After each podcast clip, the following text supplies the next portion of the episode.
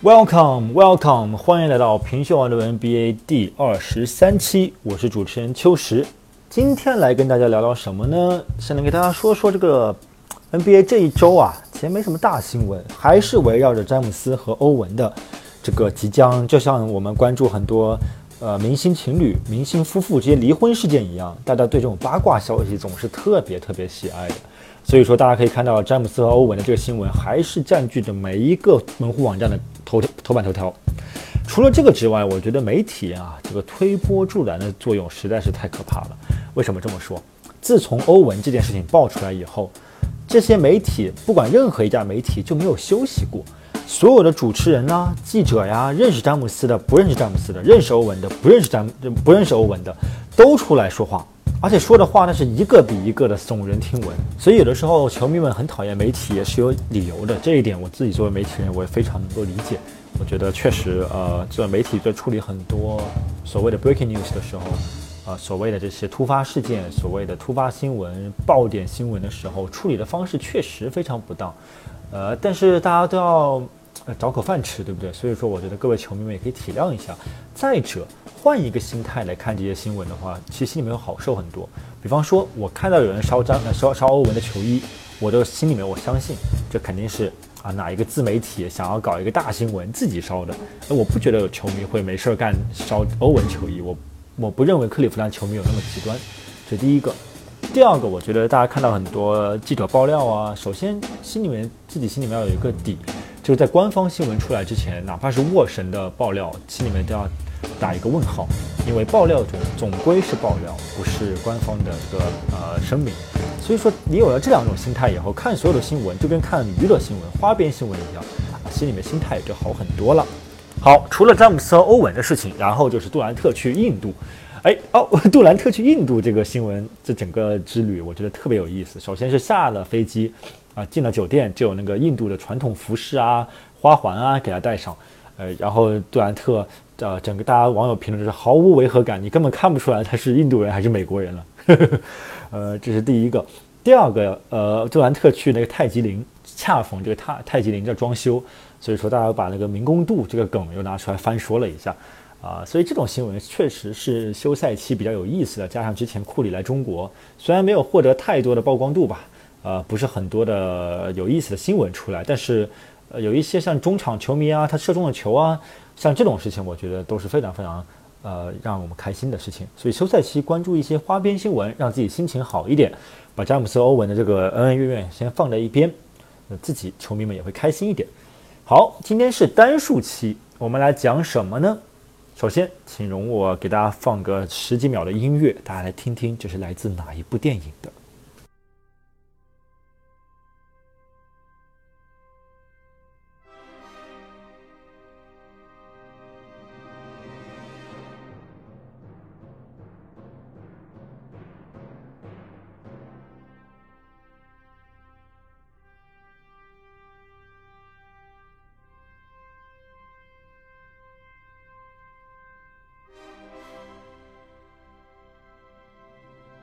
这就是来自《二零零一太空漫游》库布里克的电影啊，在我心目中，这部电影确实是科幻电影的巅峰之作。至于我们今天为什么要放这首歌呢？是这样子的，我觉得休赛期也没什么好讲的，大家都喜欢听点轻松有趣的嘛。休赛期，那我跟大家侃一侃，跟大家聊一聊 NBA 的未来会是怎么样。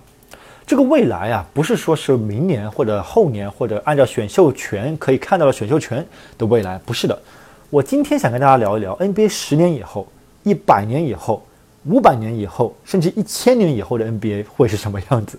啊，这个话题我其实我想了很久。之前是听高晓松的那个播客节目，他聊了聊关于他心目中的未来。他认为未来就是一堆人闲着没事干，就坐在电脑面前，你就可以完成你的所有诉求了。如果是那样子的话，那篮球就不会存在了，在他的未来里面。因为篮球就会成为电脑的游戏的一部分，游戏游戏和体育本身也就不能不分家了。所以在他的世界里面，篮球是没有未来的。但在我幻想的未来世界中，篮球是有未来的。首先，我来说最近这个 NBA 啊，在未来化这方面做哪些努力？啊，很简单的，首先是萨克拉门托国王队的主场，这个主场啊是个非常高科技的新球场。很多人问这个国王队为什么不搬家？我个人认为，这个球场的高科技以及它的新颖程度，是国王队不愿意再搬家的另外一个原因。因为它本身这个球馆的条件啊，以及萨克拉门托萨克拉门托所处的这个地理位置，还是能有很大的球迷群体的，还是非常有潜力的。所以它不搬家也是情有可原吧。嗯，给大家介绍一下这个萨克拉门托主场有什么特点啊？首先，他未来要做到的，近期之内要做到的就是试验球场内的不同的味道。比方说，大家知道，除了卖球票之外，球馆还靠什么赚钱？卖爆米花、卖热狗、卖汉堡赚钱。所以说，这个球场的这个负责人啊，就接受媒体时表露，他说：“我们想一些方法，在球场中测试一些味道，观众席间，然后你一闻到那个味道，你就想去吃热狗，你就想去吃爆米花。嘿嘿，这是一个很有意思的啊，这是气味，气味这方面的一个突破。”再就是什么？首先，这个萨克拉门托主场啊，想要做到所有的票都电子化啊，没有纸质票，然后甚至有一招，有一年，甚至未来可以做到刷脸进入。这个刷脸进入是个什么意思呢？就是说 NBA 萨克拉门托也想在季票推广方面做得更加舒服一点。他们的想法就是，一旦你是季票持有者，你就可以刷脸，想什么时候进球场什么时候进球场，想什么时候出来就是出来，就畅通无阻。为什么要这样子？大家想想，如果你是个季票持有者，你每场比赛你都可以去看，免费看，但是你不一定有时间啊。人的时间现在现代人的时间越来越碎片化，所以说你去看球的时间也可能只是你碎片化时间中的一部分。比方说，我今天下班六点钟下班，球赛六点半开始，那我得陪老婆孩子吃饭啊，那我得去加个半小时班啊，我还想看一个电视剧啊，怎么办呢？如果有刷脸技术的话，哎，你就可以先进去六点半进去看看开场，这比赛没意思，好回家啊，或者在出来球场边上喝杯啤酒，哎，看你在球馆里面，呃，球你在酒馆里面看到了 NBA 转播，哎，又变得精彩起来了。于是你再决定回到球场里面再进去看一次，这个刷脸技术就可以实现。还在之前呢，就是这个亚特兰大，如果没有记错的话，是亚特兰大球馆正在实行 NBA 第一个赛场内的这个 bar，就是你在。赛场的中间就可以买酒，就可以调酒，还可以呃鸡尾酒啊、威士忌啊都可以喝起来。现在的球馆里面基本上只能卖啤酒，基本上啊也不乏有些球馆是有 bar 的，像布鲁克林比较新的那种。但是但是亚特兰大这个创意是在观众席中间搞一个 DJ 台，旁边还能卖酒，哎，彻底把这个 NBA 场馆变得夜店化。呃。见仁者见仁吧，见智者见智。我个人是不反对这一，我很我很喜欢喝酒，所以我不反对这一个呃办法。呃，但是它如何保证在呃去掉一几个观众座椅的情况下，还能够收支平衡？这一点我看来是肯定是需要大力的推广他们的酒精销量。呃，萨克拉门托讲完了，其实萨克拉门托这个主场啊，是代表了 NBA 近五年的一个趋势。我敢肯定，大多数场馆的翻新。都要向着智能化靠近，这是毋庸置疑的。但是大家知道什么什么年代是最难预测的吗？最难预测的是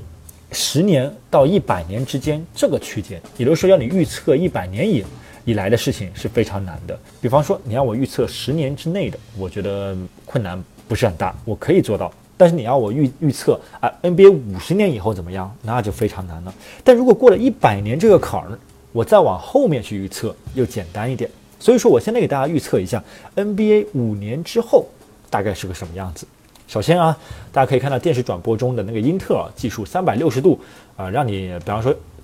詹姆斯起身扣篮的时候，在空中你可以暂停，让英特尔技术三百六十度的摄像机可以捕捉到那个瞬间，詹姆斯整个他全身上下每一个细节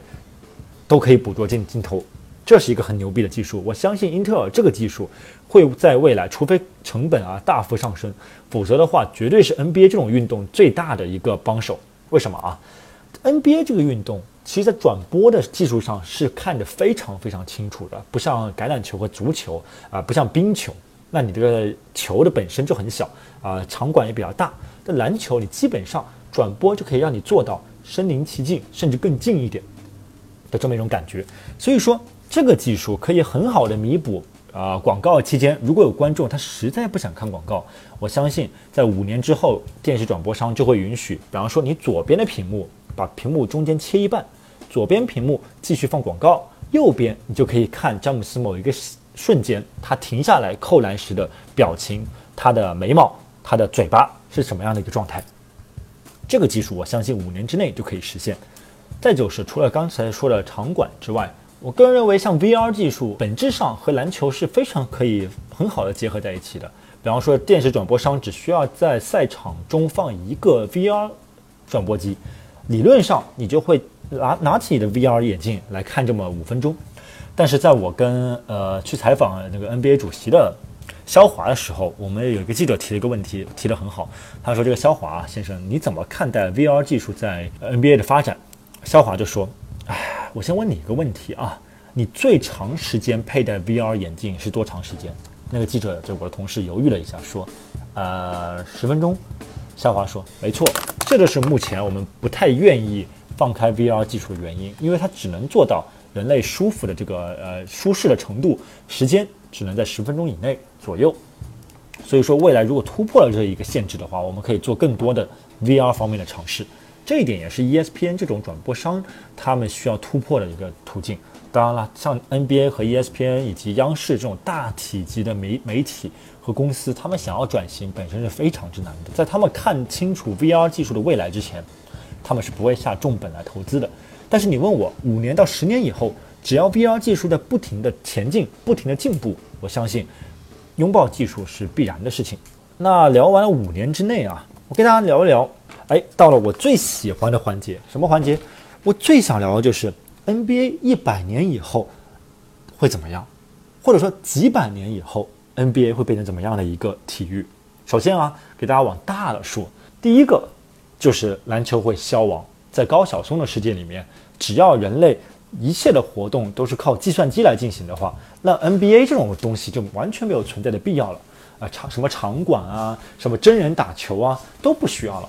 啊，都可以通过 AI 模拟。都可以通过屏幕来模拟，都可以通过虚拟技术来模拟，所以说这是第一个可能性，篮球会彻底的消亡。不仅是篮球，所有的运动都会消亡，这是第一个可能性。但这个未来，我不相信，我也不想去相信。我不想人类发展到那一天，不需要出门，一切的活动都在家里面进行。我觉得那不是人类的未来应该前往的方向。所以说，在我的心目中啊，篮球会存在。但篮球的本身这个形式会变得非常的酷炫，酷炫到什么程度？哎，我从三个角度，我就抛出三个观点来跟大家讨论讨讨论分享分享。首先，第一个，比方说现在游戏二 K 大家都打过，二 K 啊 NBA Live 啊这些游戏，篮球游戏大家都打过，这些游戏在我看来，在一百年以后会轻而易举的和 NBA 本身紧密的连接在一起。举个例子，比方说，两百年以后，金州勇士队对上克利夫兰骑士队，库里身穿了透明的动作捕捉仪器，哎，詹姆斯也穿了一个透明的，就是或者一个小卡片、一个小粘片粘在身上，它就可以捕捉你整个身体的动作，然后这个动作的数据就会实时上传到这个二 K 公司游戏公司的数据库里面，它就可以马上实时的反映在你电脑屏幕上面。这样子，你在看比赛的时候，比方说库里在詹姆斯面前来了一个 crossover 变向，然后后撤步后仰三分球进了，这个瞬间你觉得太酷了，你想记录下来，所以你马上就可以实时的把这一个画面存在你的电脑里面，而不仅仅是视频，这个画面可以实时的存进你的二 K 游戏里面。大家可能说，那有什么好好玩的？不就是又一个画面而已吗？不对。到时候，二 K 游戏公司一定会开发出很牛逼的体感技术，也就是说，你一定是可以做到，你在游戏里面可以跟詹姆斯打球，你在游戏里面可以颜射库里，你甚至可以把张伯伦这种史前怪兽也拉进游戏里面去单挑，你一定是做到的。所以说到时候，只要你在电视转播上面，看到时候可能没有电视了，不过，只要你在转播时看到一个很酷炫的动作，你就可以复制进二 K 游戏。然后你自己可以利用 VR 技术，利用体感技术进入游戏，来完成库里刚才完成的那个动作。在游戏里面没有动，没有什么重力，没有什么弹跳力，你就可以完成你偶像的动作。这个诱不诱人呢？我也相信这个技术如果实现了，对转播商、对 NBA、对游戏厂商三者都是有利的，对消费者更加是有利的吧。把这个运动彻底变成一个你可以陶醉于其中，然后把它把你的动作学的动作分享给朋友们分享，然后你们每个人可以在游戏中啊各自模拟，然后比谁更加像詹姆斯、像库里。这个技术在我看来是一个双赢甚至三赢的一个局面的技术。这是第一个，第二个，来我们再发展这个想象力啊。我我想的是，有朝一日 NBA 场馆那个木地板不再是木地板了。它可以是一整块屏幕。其实现在 NBA 这个，大家如果去今年去 NBA 现场看球的话，就会发现，比方说尼克斯主场啊，它那个球场本身已经可以通过灯光技术，让你觉得整个球场就是个屏幕了。虽然它还是木板，然后你看过去，你就觉得哇，上面可以看电影，可以放各种各样呃那个 NBA 球员的头像等等等等，都非常非常清楚，通过投影技术。那么未来呢？可能人类能够五百年以后能够把木地板，把那个手机屏幕啊这种屏幕材质做的跟木地板一样，而且球员在上面打球会更加的舒服。哎，这种一个什么好玩的呢？比方说，对于转播商和 NBA 来说，整个木地板都可以作为广告。你就可以，比方说，今天我们想要宣传 Nike，整个木地板上面大大四个英文 N I K E，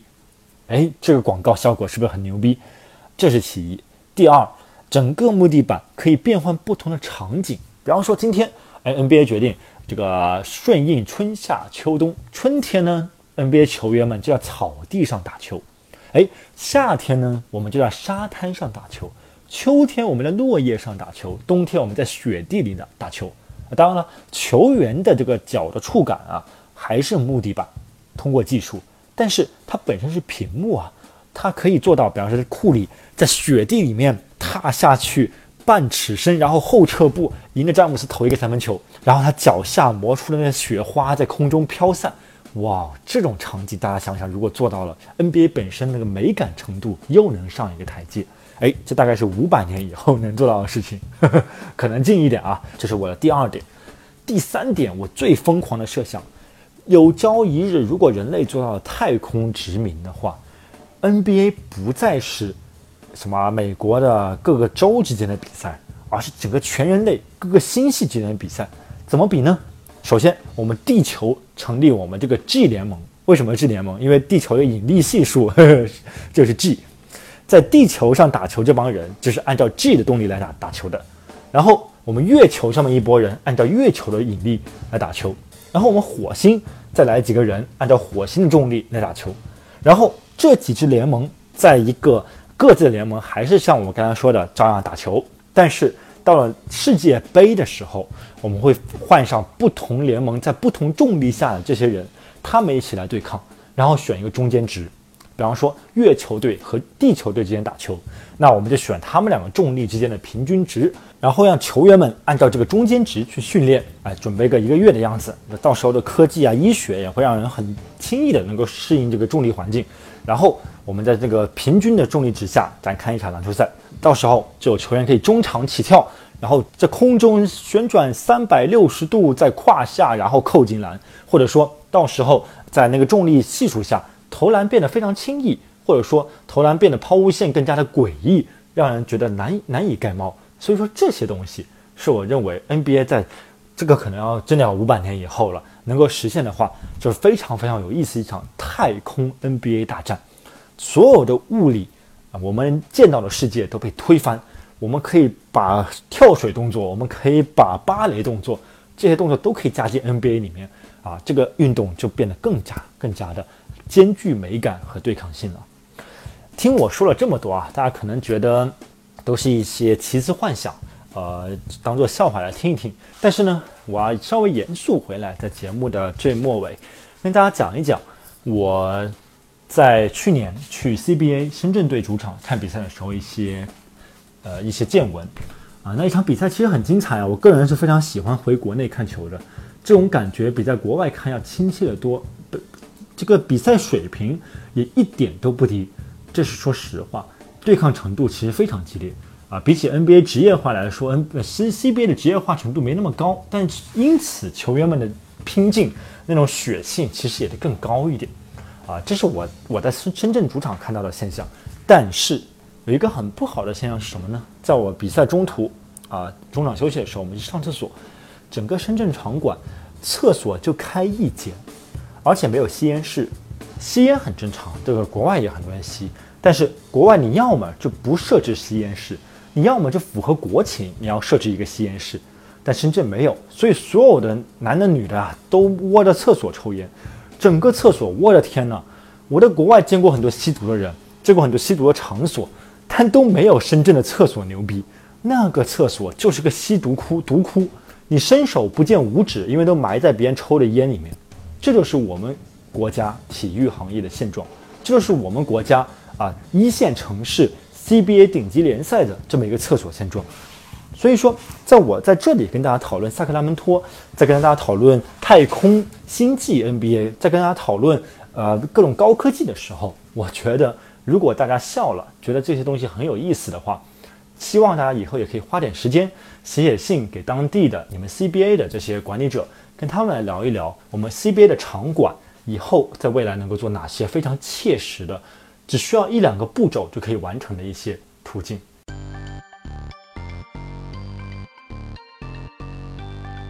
好，以上就是平秀而论 NBA 第二十三期的主要内容啊，谢谢大家收听，也非常感谢喜马拉雅的小助手啊推送了我的节目，让很多新的不太关心 NBA 的、没有接触到我节目的人也得此机会来收听 NBA 节目。大家可以通过喜马拉雅官方播客 APP、苹果官方播客 APP 以及蜻蜓 FM 官方播客 APP 来收听我的节目。我们下一期再见。